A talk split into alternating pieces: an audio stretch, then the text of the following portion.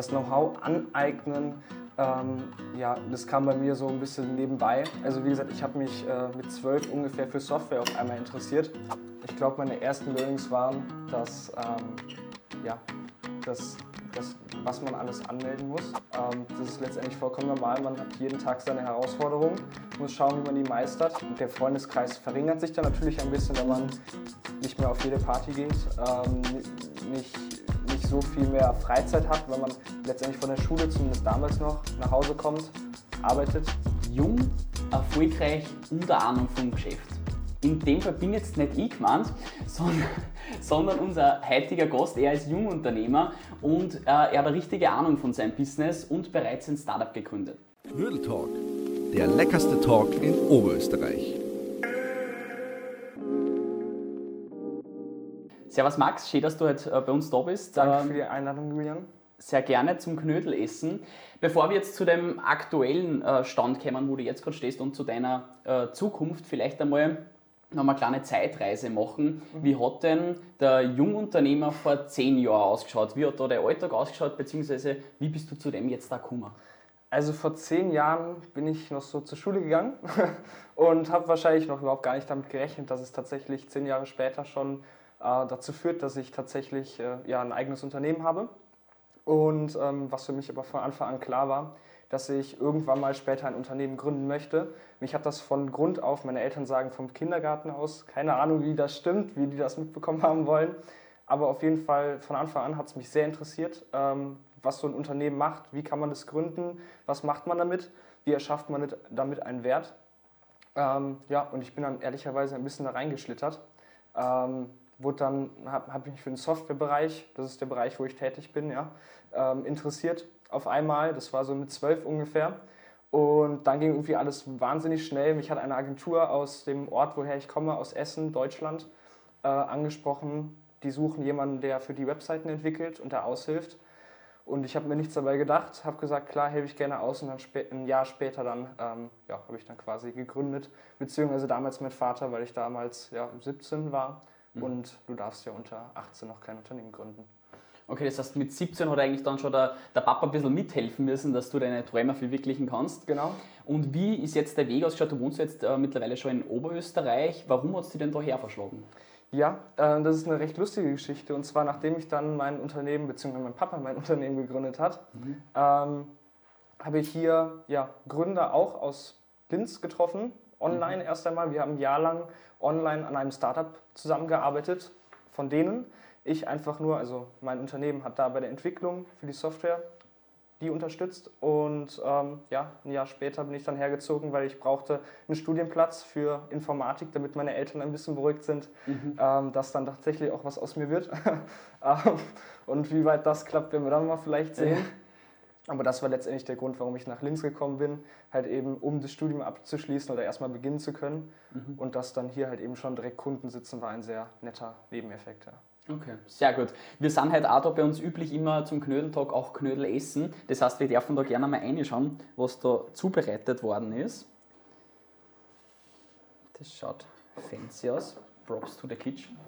Auf jeden Fall, sehr schön. Das heißt, du ähm, kannst gern ähm, schon anfangen zum Speisen und ich darf auch mit einer Frage weiter da, wie fühlt sich denn das für dich an jetzt, du bist der Geschäftsführer von, ja. von deinem Unternehmen, wie fühlt sich denn das an in so jungen Jahren, wenn man vielleicht zu Unternehmen schaut, wo 40, äh, 50-jährige Geschäftsführer sind und du als junger Mensch?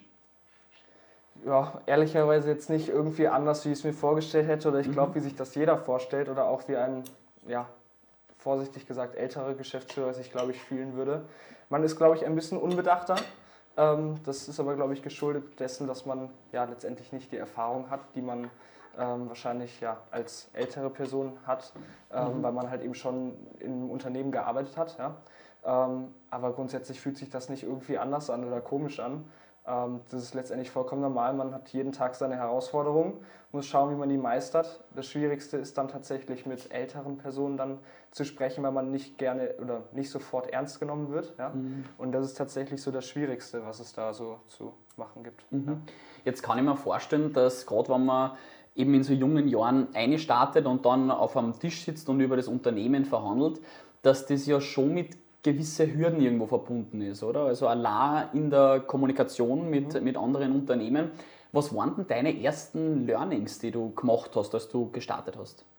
Ich glaube, meine ersten Learnings waren, dass, ähm, ja, das, das, was man alles anmelden muss. Das mhm. ist, glaube ich, das Schwierigste. Das hat nur nicht nur damit zu tun, mit anderen Unternehmern zu sprechen, sondern einfach dieses, dieser Weg ins Business herein, wie, wie starte ich da und äh, wie bekomme ich die Kunden. Und das gerade als alleiniger Unternehmer, dass man alleine an einem Tisch sitzt und sich quasi täglich dazu bewegen muss, einen Kunden zu finden, ähm, zumindest einen Kontakt zu knüpfen, das ist so das, das Schwierigste, glaube ich, am Anfang.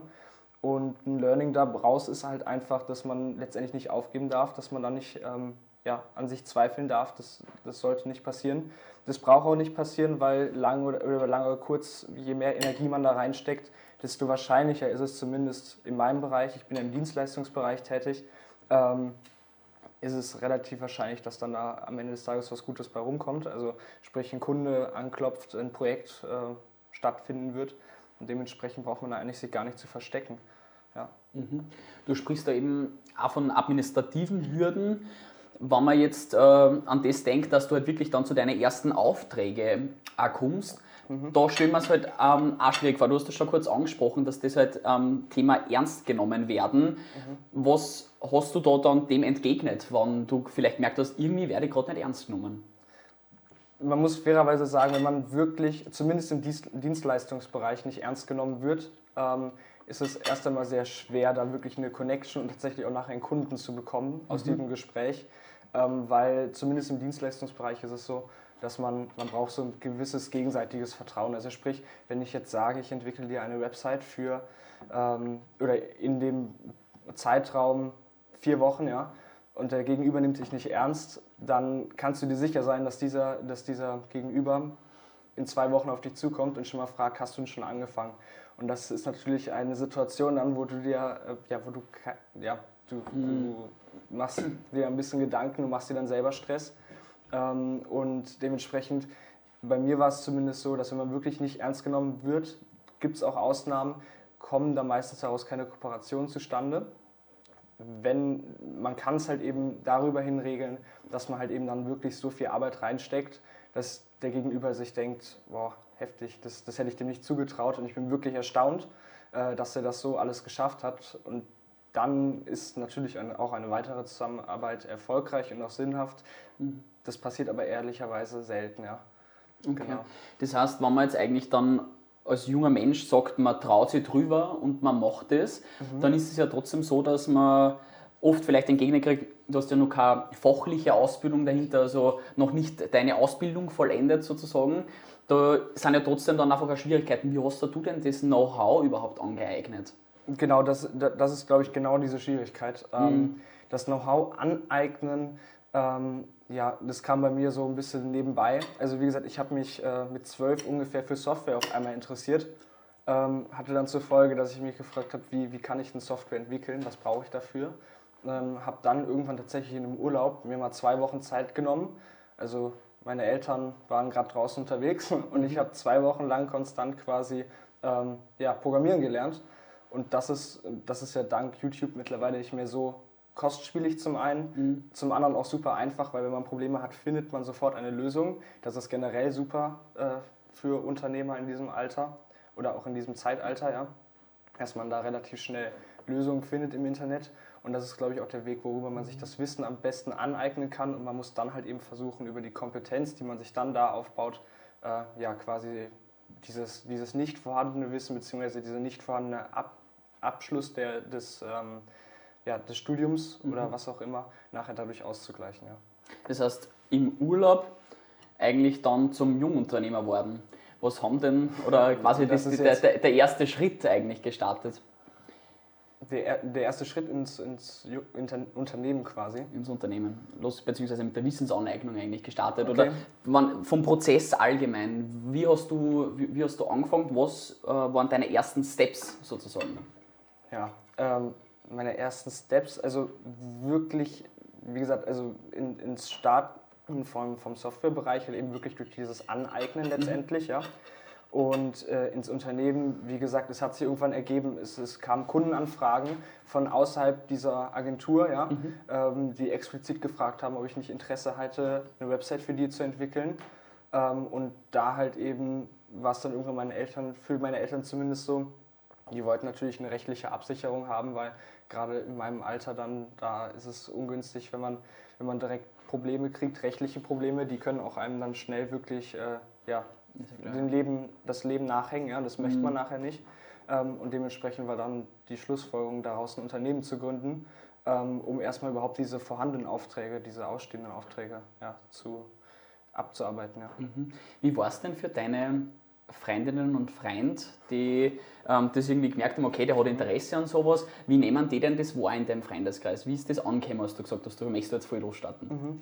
Das ist eigentlich recht interessant. ähm, Und zwar ist es so, dass ich, ich habe mich von Grund auf fürs Unternehmen oder Unternehmertum quasi interessiert, was natürlich von Anfang an ein bisschen zur Folge hatte, dass ich grundsätzlich immer ältere Freunde eigentlich hatte. Ja? Ähm, jetzt hier in Linz zum Beispiel auch wirklich viele, die selber ein Startup haben, die selber irgendwie unternehmerisch tätig sind. Ja? Ähm, Und die kritisieren es zumindest einmal nicht. Ja?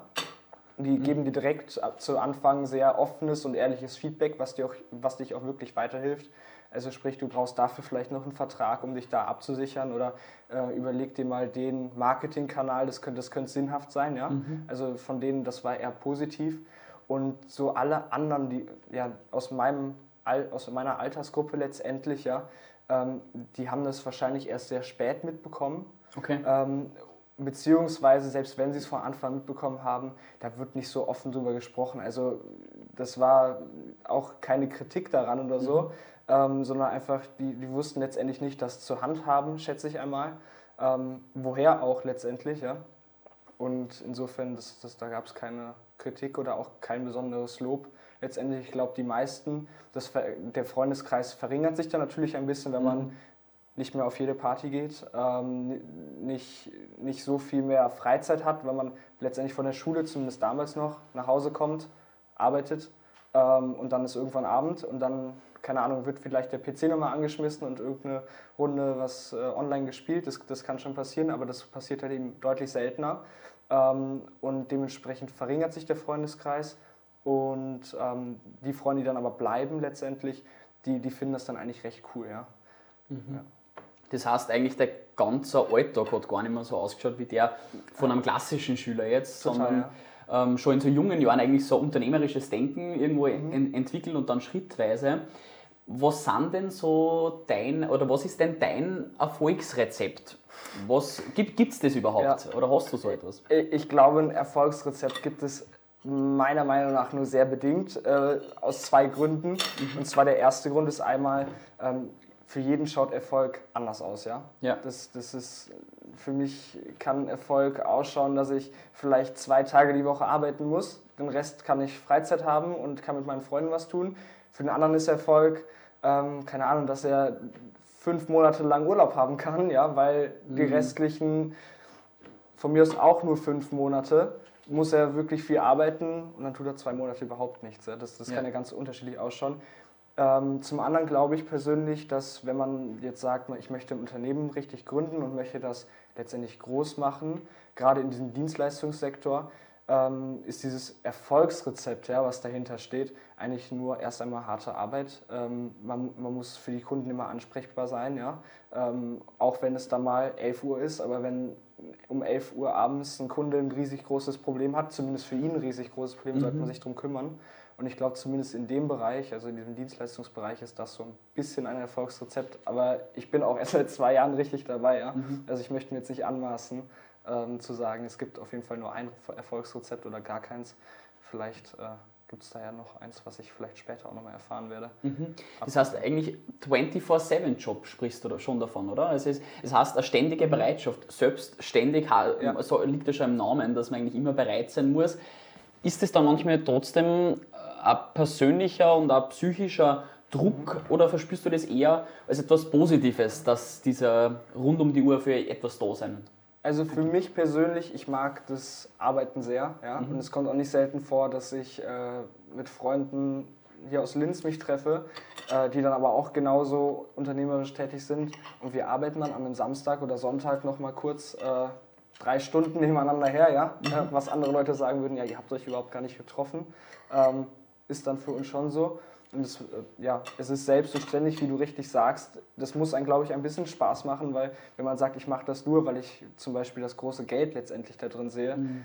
schätze ich mal, wird es nicht so wunderbar funktionieren, weil man nicht ja, die Lust drauf hat, sich ähm, ja, darauf einzulassen und wirklich täglich quasi zu arbeiten. Und ich glaube, das ist eben auch die große Gefahr, dieses ein bisschen dieses Unternehmerische und Selbstständige, dass man das so verherrlicht und sagt, das ist eigentlich voll cool, ich kann mir meine Zeit selber einteilen. Das ist zum Beispiel ein Learning, was ich hatte. Ja, man kann das zwar machen, auf jeden Fall, das ist auch super. Nur letztendlich muss man trotzdem schauen, dass man am Tag nicht nur zwei Stunden arbeitet und dann sagt, ja, den Rest mache ich morgen, weil das wird im mhm. Zweifelsfall nicht funktionieren. Ähm, weil ja, wenn du zwei, äh, zwei Stunden am Tag arbeitest, das machst sieben Tage lang, hast 14 Stunden gearbeitet, mhm. kann man sich ausrechnen, dass es nicht funktionieren wird. Ja. Wie groß ist denn jetzt dein Unternehmen schon? Beziehungsweise lass uns ein bisschen teilhaben, was du genau machst. Was ist denn mhm. dein Erfolgsprojekt, an dem du die ganze Zeit arbeitest?